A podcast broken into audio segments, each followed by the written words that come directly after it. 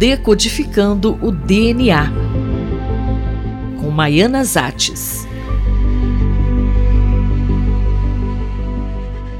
Há poucos dias, a mídia divulgou algumas pesquisas apresentadas no Congresso Internacional de Células-Tronco que aconteceu em Boston. Uma delas mostrou que cientistas conseguiram criar embriões sintéticos em laboratório a partir de células-tronco, quer dizer, sem a participação de óvulo ou espermatozoide. Professora Maiana, que trabalho foi esse? As pesquisas ainda não foram publicadas em revistas revisadas por pares, mas estão no bioarchive. O que foi de fato conseguido? Segundo dois grupos de pesquisadores que apresentaram seus resultados, eles conseguiram criar no laboratório organoides semelhantes a embriões a partir de células tronco embrionárias. Recordando, as células tronco embrionárias podem ser obtidas de duas maneiras: a partir de embriões resultantes de fertilização in vitro, isto é, a partir da fecundação de um óvulo por um espermatozoide. Os embriões supranumerários, que não serão implantados em útero, podem ser utilizados para pesquisas. Esse primeiro óvulo fecundado começa a se dividir, e até a fase de 8 a 16 células, as células são chamadas de células-tronco totipotentes. Isto é, se colocadas em útero, teriam o potencial de formar um novo ser. Já cinco dias após a fecundação, temos uma estrutura chamada blastocisto, com cerca de 100 células. E aqui temos a primeira diferenciação. As células externas vão formar placenta e anexos embrionários, enquanto as internas são chamadas de células-tronco pluripotentes.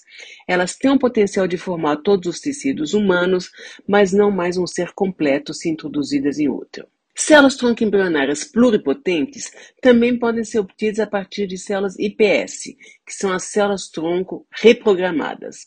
A descoberta das células-tronco IPS deram o prêmio Nobel a Shinya Yamanaka, que mostrou pela primeira vez que seria possível reprogramar células da pele, fibroblastos, e a partir daí gerar células pluripotentes capazes de se diferenciar em todos os tecidos. E hoje fazemos isso rotineiramente no nosso laboratório, com células-tronco reprogramadas a partir do sangue. E qual foi o avanço em relação às pesquisas anteriores? Segundo os pesquisadores, eles conseguiram a formação de um embrião em estágio mais avançado, com a formação da placenta e saco vitelino.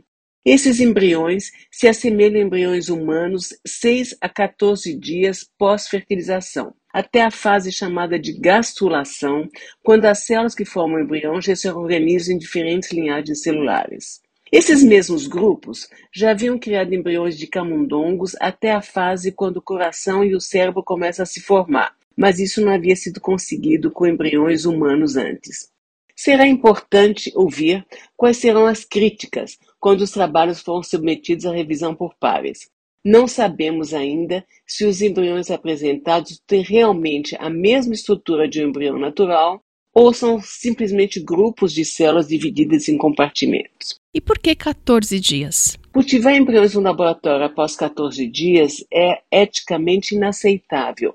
Quando lutamos para aprovar as pesquisas com células-tronco embrionárias, o argumento que usamos para convencer o Supremo Tribunal Federal a aprovar essas pesquisas é que até 14 dias não há formação de cérebro. Mas o mais importante é que não podemos afirmar que esses embriões foram criados sem óvulos espermatozoide. Tanto as células-tronco embrionárias obtidas de fertilização in vitro ou células-tronco pluripotentes reprogramadas são originadas de células obtidas inicialmente pela união de um óvulo em espermatozoide. Além disso, há uma outra questão que me foi colocada recentemente. Será possível criar bebês fora do útero? Quais seriam as implicações biológicas? Sabemos que existe uma importante troca entre a mãe e o bebê durante a gestação. E as questões éticas? Eu sou Fabiana Maris e conversei com a professora Maiana Zatz. Decodificando o DNA com Maiana Zates.